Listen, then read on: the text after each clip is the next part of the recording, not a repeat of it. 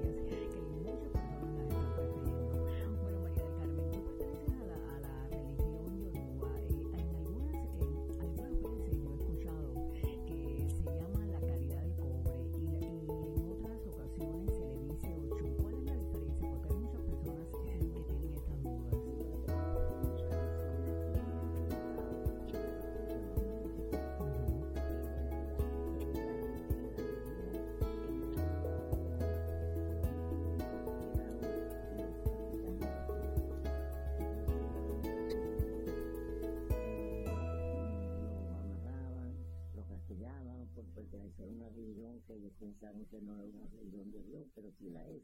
Ahora bien, ellos entonces hicieron algo, sincretizaron, por ejemplo, pusieron que Santa Bárbara, que es de la religión católica, eh, con el color rojo que es Changó.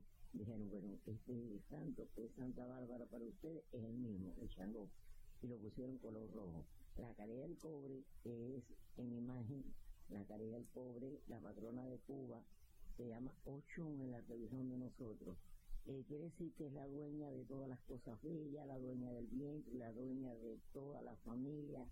Cuando tú necesitas un problema, eh, resolver un problema de vientre, cualquier problema de operación, ella te acompaña, se hace una limpieza en el vientre y estoy seguro que vas a resolver. Es madre y señora del río, dueña del río, dueña de las aguas dulces, porque dice que Ochun es la dueña del amor. Cuando tú quieras pedirle algo, a Ochun, que es la misma tarea de pobre.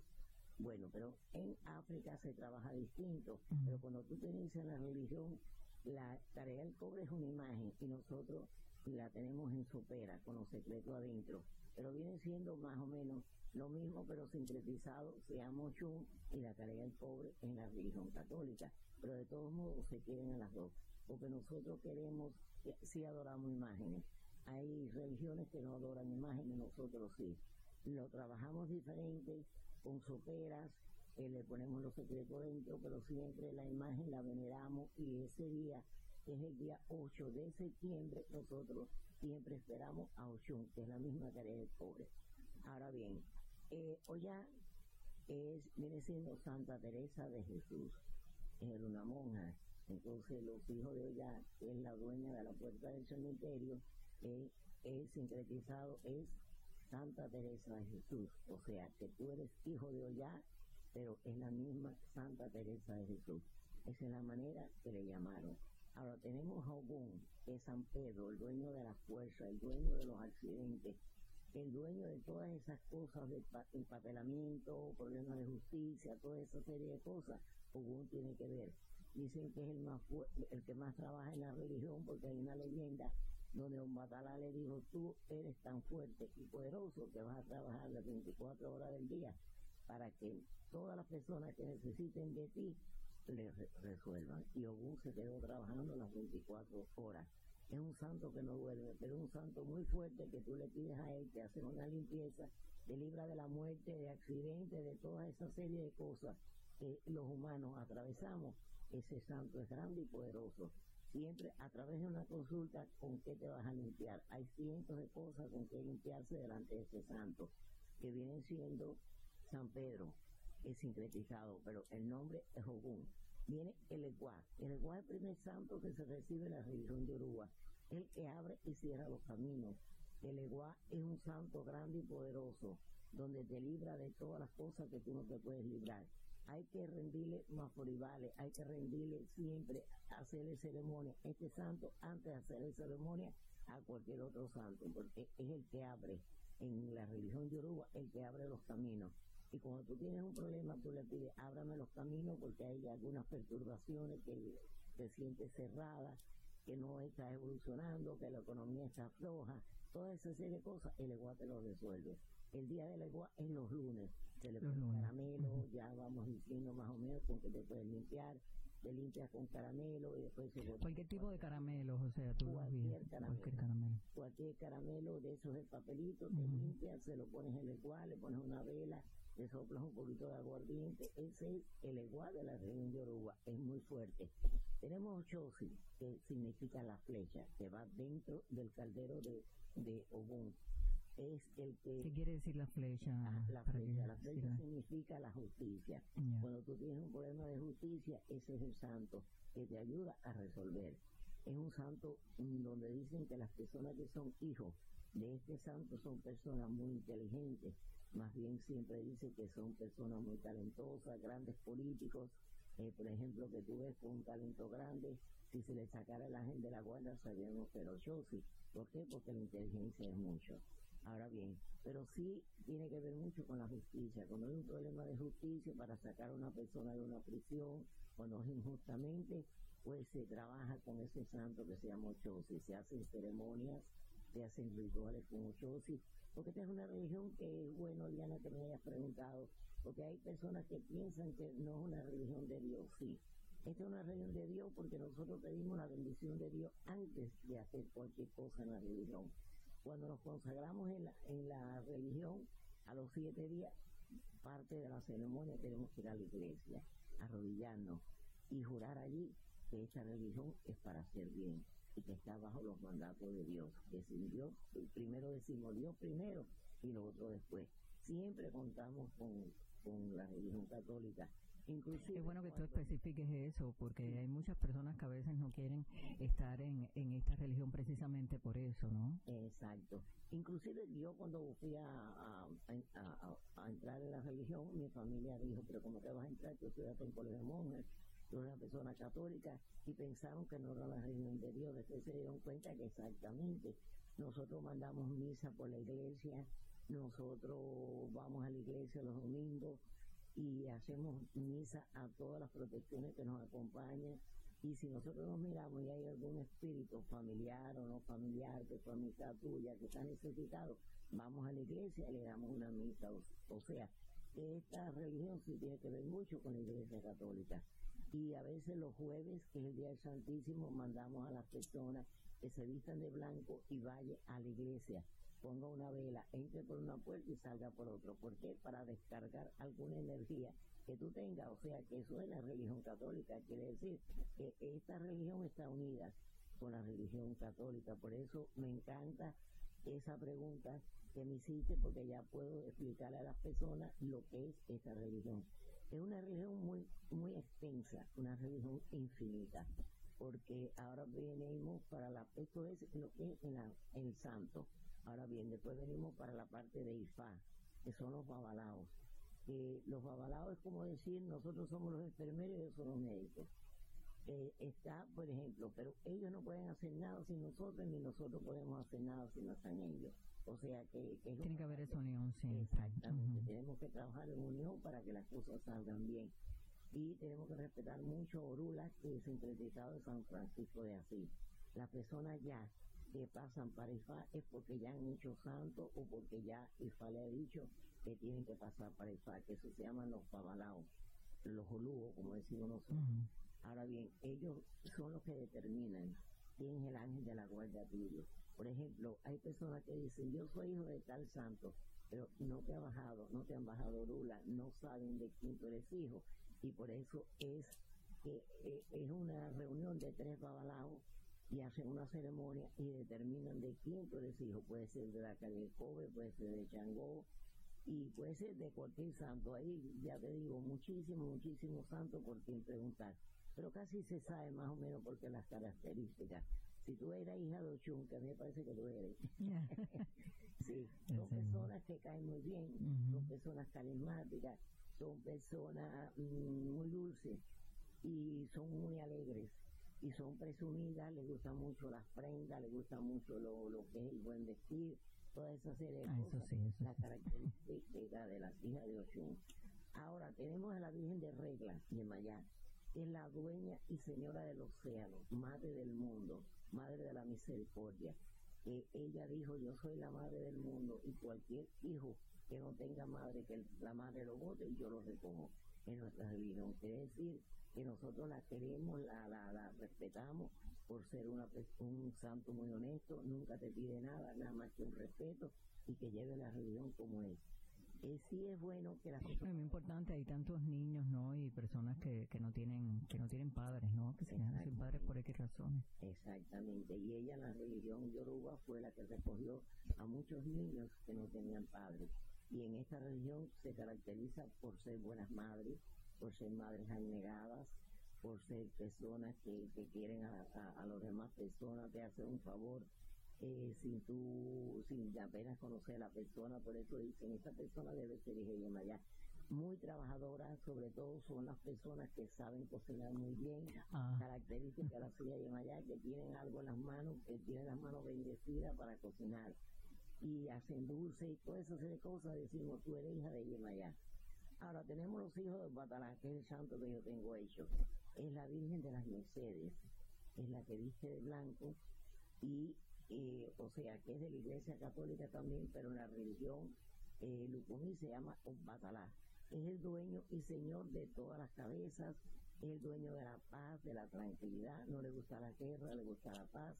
Cuando hay desavenencia entre dos personas, siempre pone para que haya una unión, siempre le gusta la paz, la tranquilidad y la unificación de familia. Siempre Obatalá aconseja a la familia que estén cerca, que no se alejen, que cuando haya un problema siempre un familiar acuda a otro, porque le, le gusta la paz y la tranquilidad.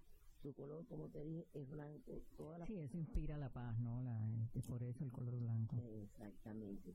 Él dice que cuando tú te mudes de un lugar a otro y puedes poner tu casa de blanco, la pones, porque eso significa la paz y la tranquilidad en lo que es la pared, ponerlos de blanco. Y si te puedes poner sábanas blancas para taparte, muy bueno, porque ahí trabaja Opatalá. Cuando tú duermes, exactamente, y tú te tapas, ahí estás cubriendo con ropa blanca.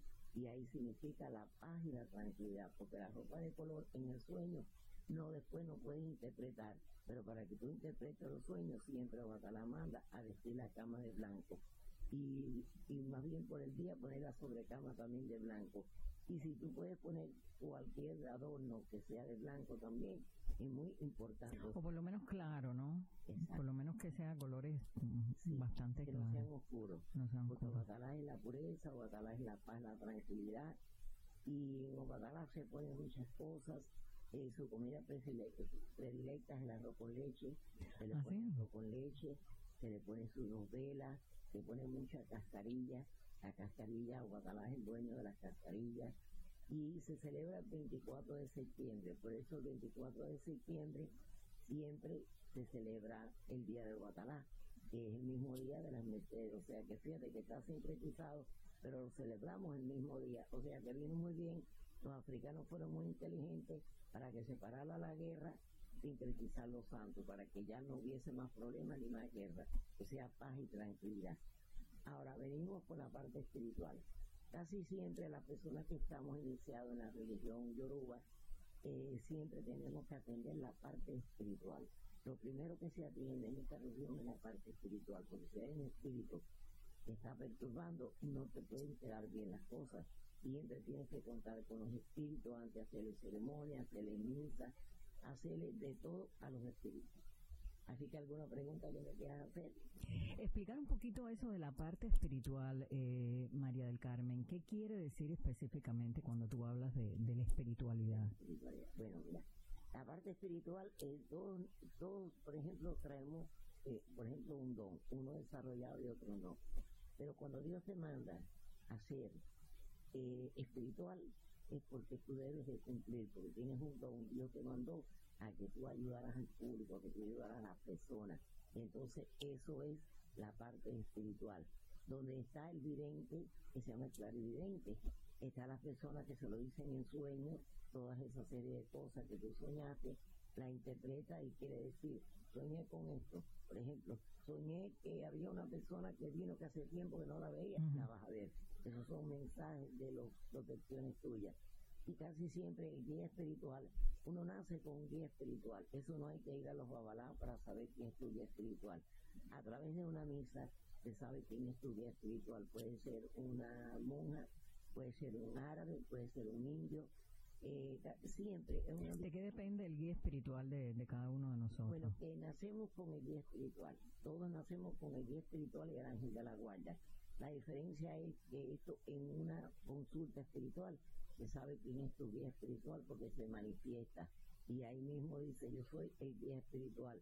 Para nosotros los espirituales ya saben, sabemos que el guía espiritual se para y los demás están alrededor. Y eso es lo que nosotros vemos. Tú puedes ser, tener una monja, pero puedes tener un indio, puedes tener un espíritu de la siete potencia, puedes tener un espíritu árabe, puedes tener un espíritu haitiano, y así sucesivamente. Puedes tener un sacerdote, pero tu guía principal, por ejemplo, es una monja. Y esa monja tú le tienes que pedir siempre, por un respeto, una copa de agua que tenga espíritus monjas, que sean sus protecciones, y un rosario. Y visitar la iglesia de vez en cuando. Y entonces se pone lo que es la bóveda espiritual, que se compone de siete copas. Primero se pone la copa del Santísimo, se le pone un crucifijo, se ponen seis copas más y la del Santísimo son siete, se ponen flores blancas, se ponen flores rojas. La blanca es para paz y tranquilidad y la flores rojas es para vencer, para vencer todos los problemas que tú tengas. O sea, siempre es bueno poner las flores blancas, pero poner también las rojas. la roja es para vencer y la blanca es para paz y tranquilidad. Y pones una vela. Y es muy bueno siempre que sea, lo pones en una mesa o en una mesita, las siete copas con un mantel blanco y te limpias eh, con agua bendita o con colonia. Yo uso mucho el sándalo o el agua de Florida o la colonia 1800, se puede usar lavanda también. Agua de rosa también puede ser. Pero la cuestión es limpiarte espiritualmente, mm. te limpias con esa agua de rosa, con agua florida, con la 1800, le pones su velita y siempre es bueno andar la oración de Alan Kardec, el librito Alan Kardec que se llama Oraciones Escogidas. Lo pueden encontrar eh, por Facebook, lo pueden encontrar en una botánica y hay una oración que a mí me gusta que se llama Paz para el hogar. Cuando hables del libro, que lo buscan en el índice, se llama Paz para el hogar. Y hay, otra oración que se llama para las personas que se han amado. O sea que se lo estás entregando a los espíritus que tú amaste, como madre, padre, si están fallecidos, tíos, todo, todo, todo. Y también se dedica a tus eh, familiares, aunque tú no lo hayas conocido los ancestros. Ah, exacto, porque hay personas que no conocen que los ancestros son los que te ayudan más fuerte.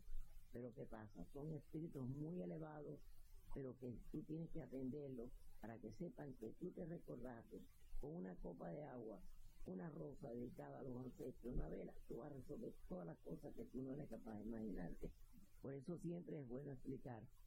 Esa es la parte espiritual que hay que atender que cuando tú te inicias en la religión hay un espíritu que no está bien, que tiene perturbación, hay que elevar ese espíritu, hay que hacerle ceremonia, a ver qué ceremonia es la que se hace, en ese momento te dice o se pregunta qué ritual se va a hacer para que tú estés limpia espiritualmente cuando entres a la religión.